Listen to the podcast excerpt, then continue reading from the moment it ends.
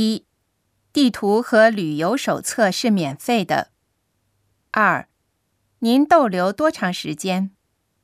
三、您是第一次来日本吗？四、您要什么样的旅店？